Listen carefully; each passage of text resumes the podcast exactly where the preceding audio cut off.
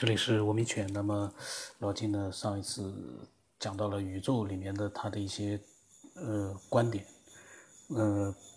一下子呢就是那个核心呢，我当时听的时候我也没抓住，但是呢，呃，跟反正是宇宙里面的很多很多的一些呃东西，我也不知道该说什么。那么上一期节目里面，大家可以有兴趣的话可以去去听。呃，然后呢，呃，三月三十号呢，他又发表了更多的一些想法。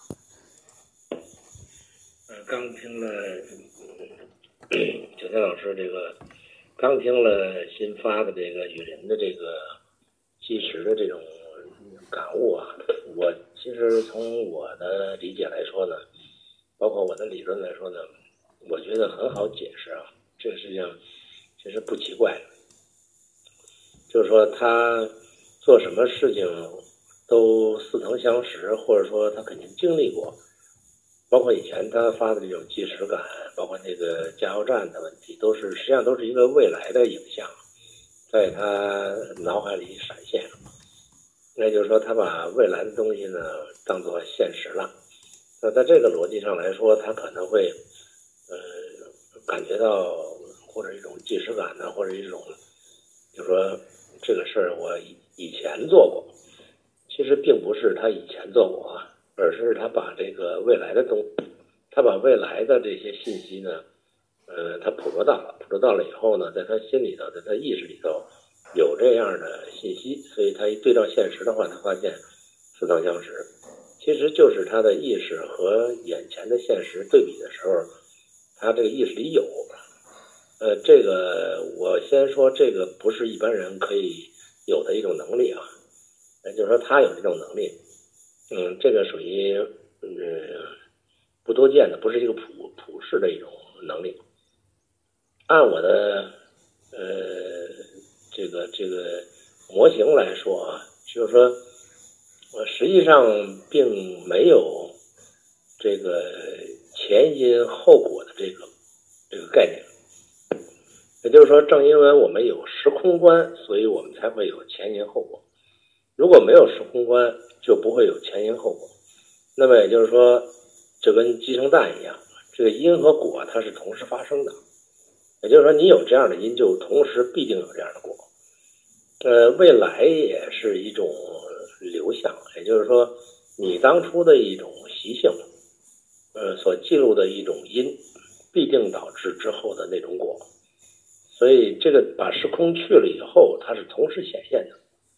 呃，他自己的感觉呢，好像是说这个人是，呃，被一种高级智能啊或计算机程序啊所设定好了的。也就是说，你一辈子说白了就是演戏，这剧本早就编完了，你该什么角色，到时候该出什么事儿你就出什么事儿。这就跟我那经历里头说，人家算命说你一年必须有三次出车祸，当然也都实现了。这这其实他也是捕捉到了你将来的一种信息状态。啊，这个也就是说，他看到了你这个呃之后的一种果跟这个因的关系，他看到了，然后他跟你他跟你说出来，你觉得很神。你要说呃因果是设定好了的，也就是说你这辈子或者你下辈子，你永远的几辈子，你都是定完了的事情，这也可以这么说。所以佛家讲呢，叫跳出三界外，不在五行中。说这个局面可不可以改呢？可以改，也就是说，你不在这个因果里头轮回的话，因消失了，果也消失了。那就是说，它这不受因果的控制，因果是一种力量，是一种能量，啊，是一种趋势。就是说，你原来的一种 这种习性，导致了你必须是这样的，你不是这样的就不对了，啊。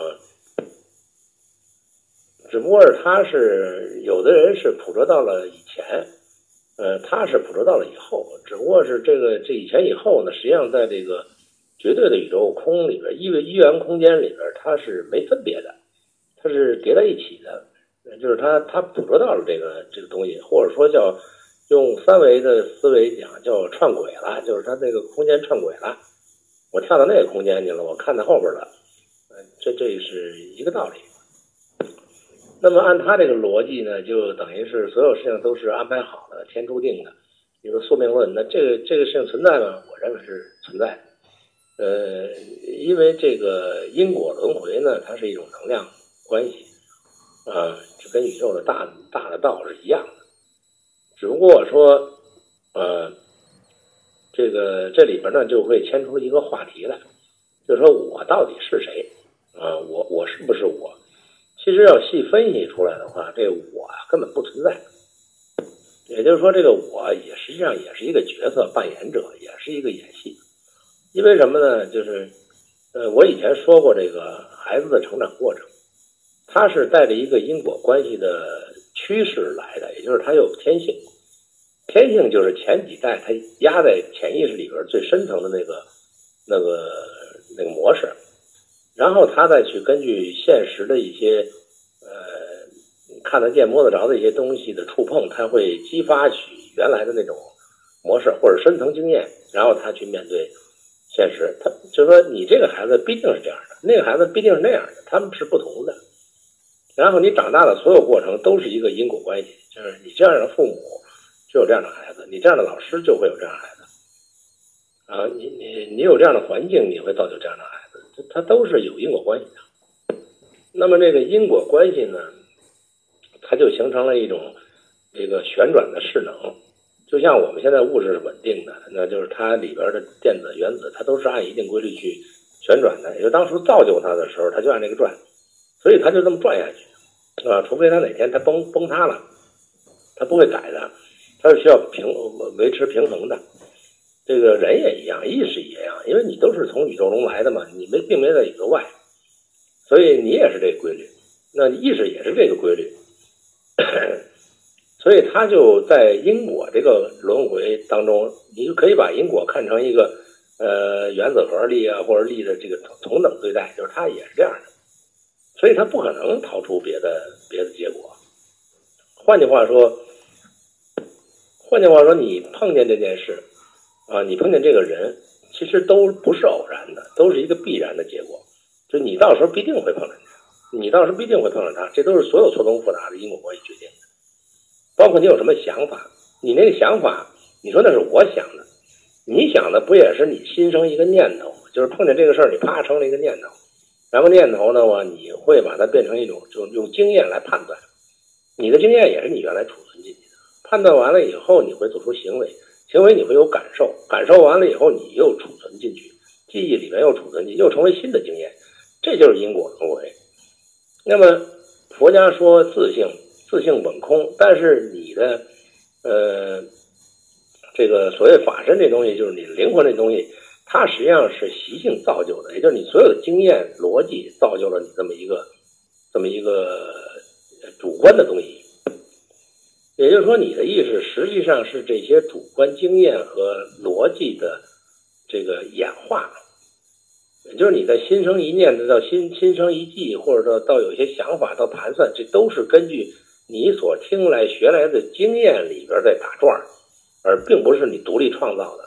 是吧？你说我偏不这么着，或或者说你偏不这么着，也是你个性决定。那就是说，你所有的想法，你做出来的行为，你东西都是被你的潜意识里边的那种循环力量所驱使的。那这里头就没有你的主观意识存在，那就是你都是被动的，你连个想法、连个说法、连个做法全是被动的，因为你我们可以看到所有人 性格不同啊，他说话方式不同啊，他想的东西也不同，那为什么不同？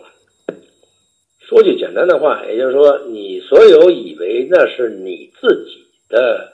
说法、想法、做法的那个东西，其实都是被动态的，都不是主动态的。都是被你这个身心里边储存的那些深层的东西所驱使的。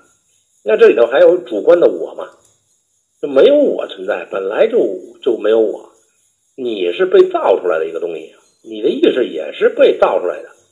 根本就不是你的主观意愿。就跟我现在跟你说话的是，那是因为我心里头有这个想法，想去，你不知道，我想把这事说清楚，我想表达我自己，然后我用我理解和知识。去说，为什么要说呢？你要不说这个雨林这个事呢，我也不会去说。所有都是一个因果无常的一个缘分，才造就了这么一些行动。那我说的也是我意识里有的，我意识里没有的，我也说不出。这都是一样的。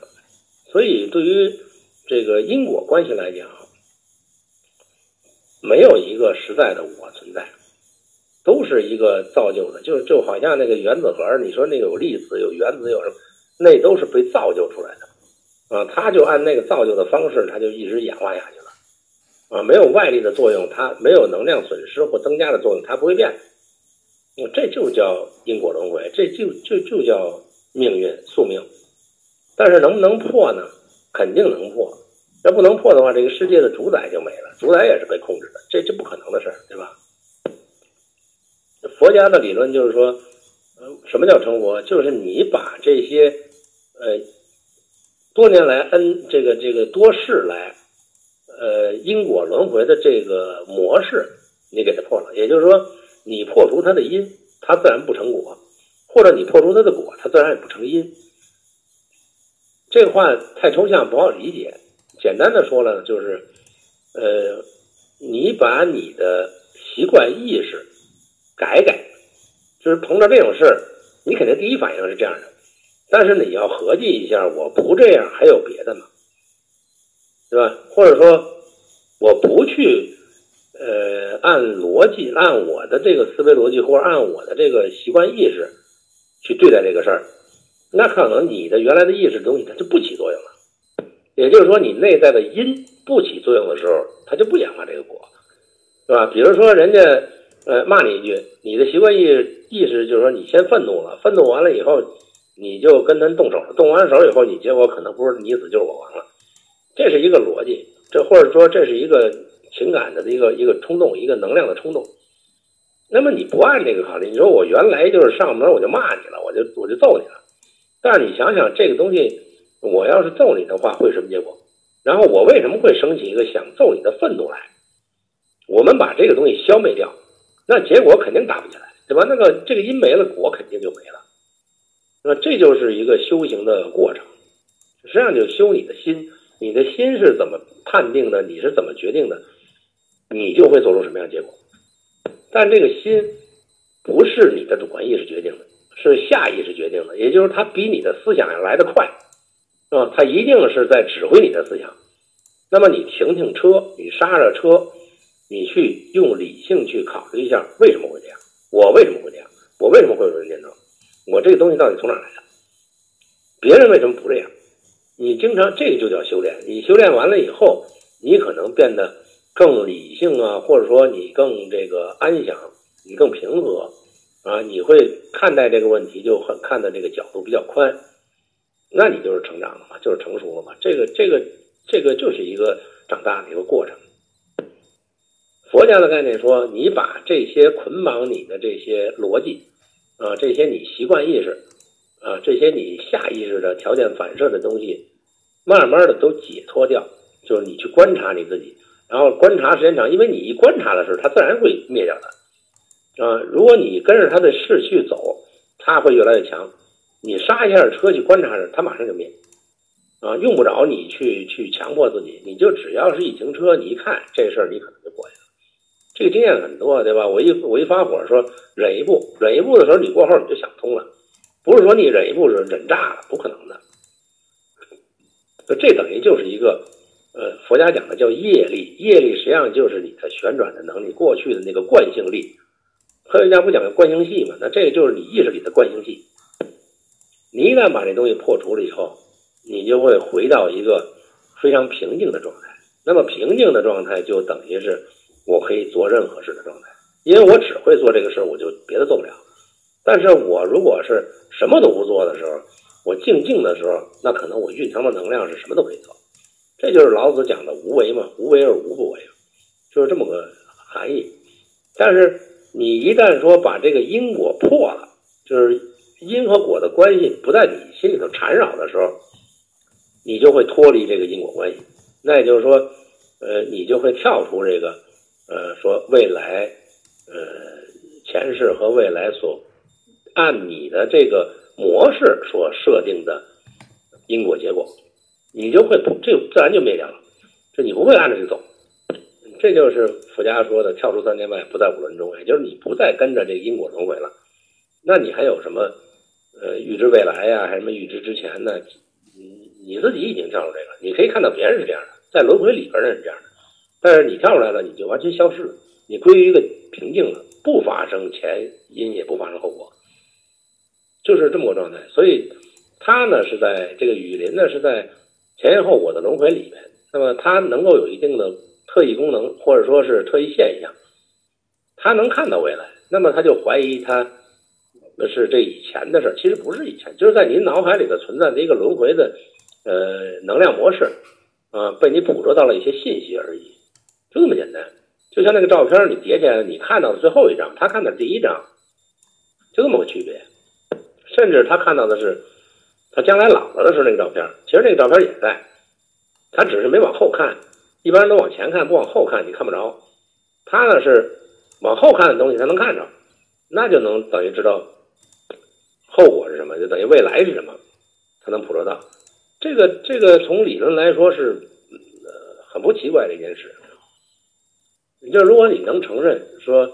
我们一旦在这个因果轮回里面，你所有的前因后果全都是同时被决定的，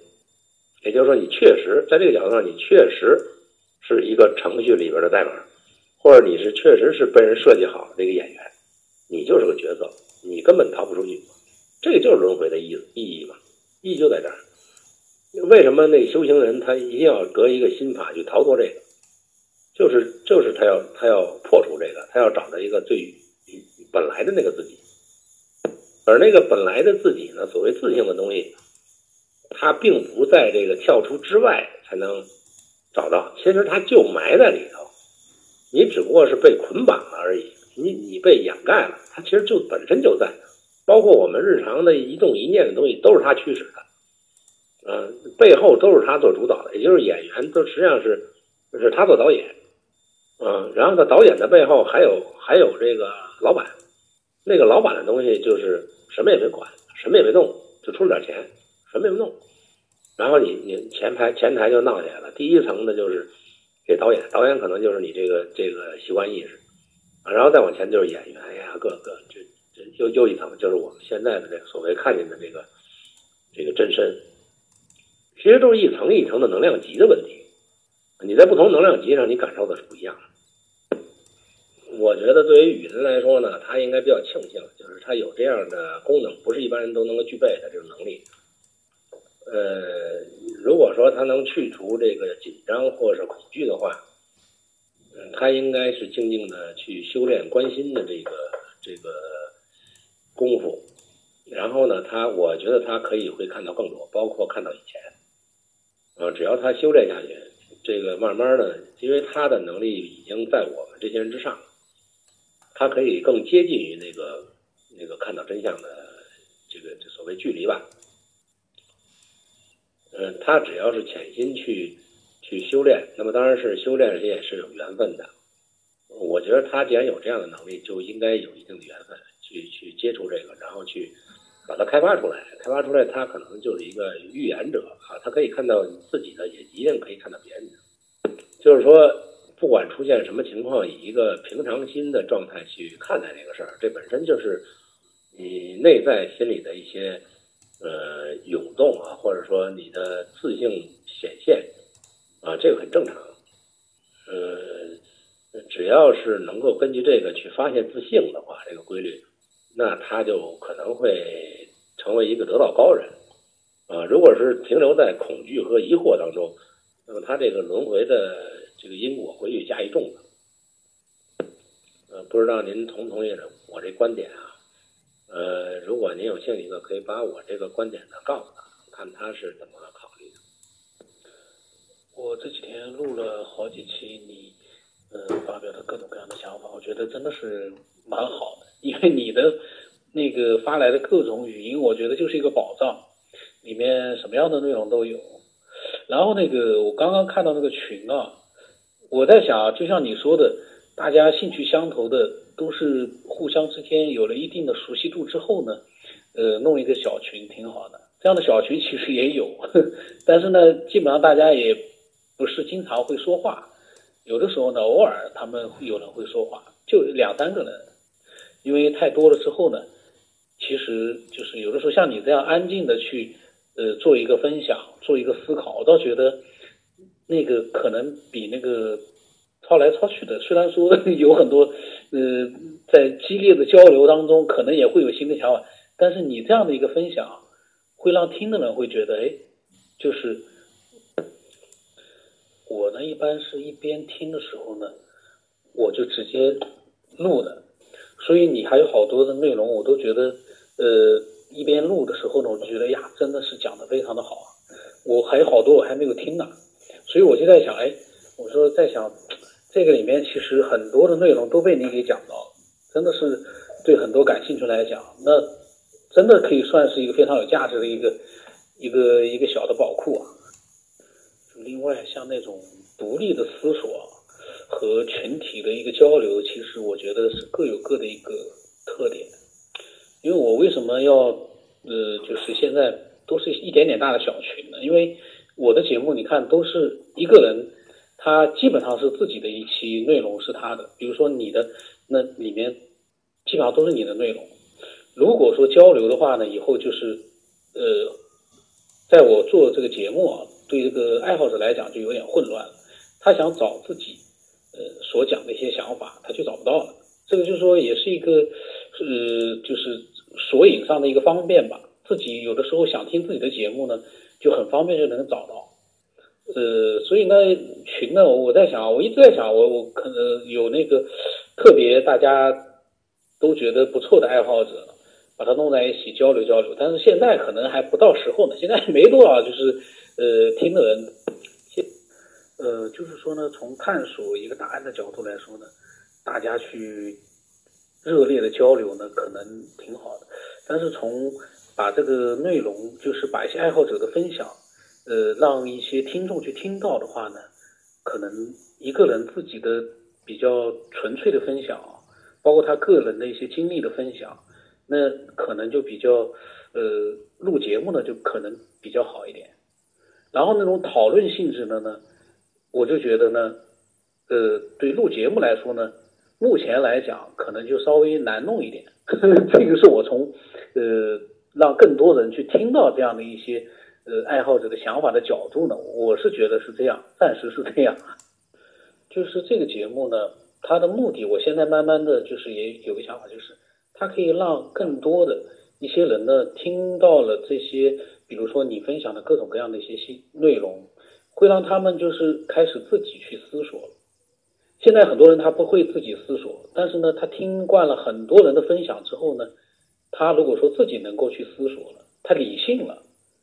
所以这个节目就还能起到一点作用呢。因为现在很多人他都是非理性的，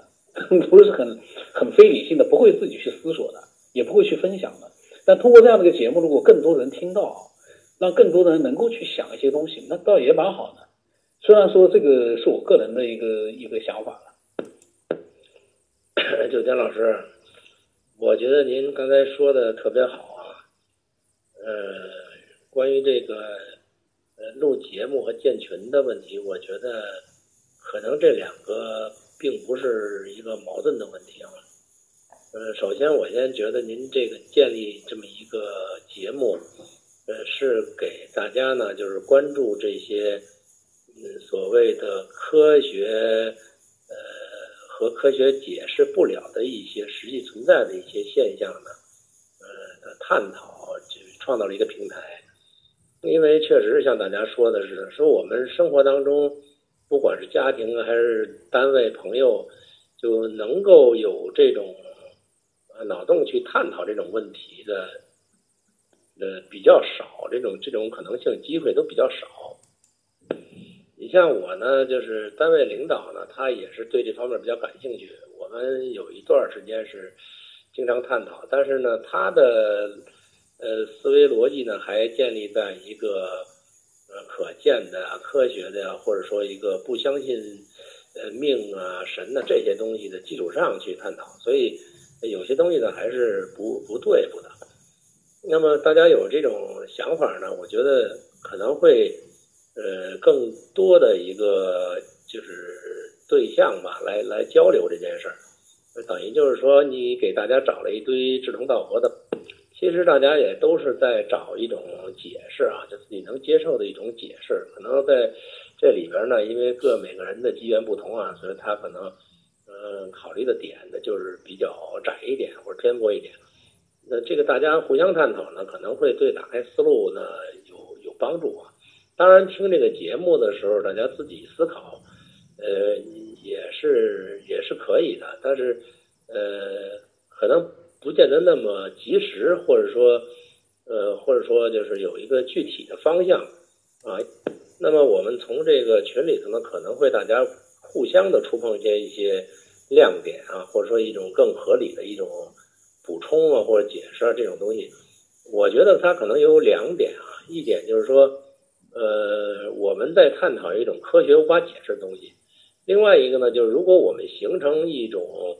呃趋势的话。是不是或者说一些科学家能听到我们的节目啊，或推荐一下啊？呃，是不是对他们的这个认识问题的思路会有一些呃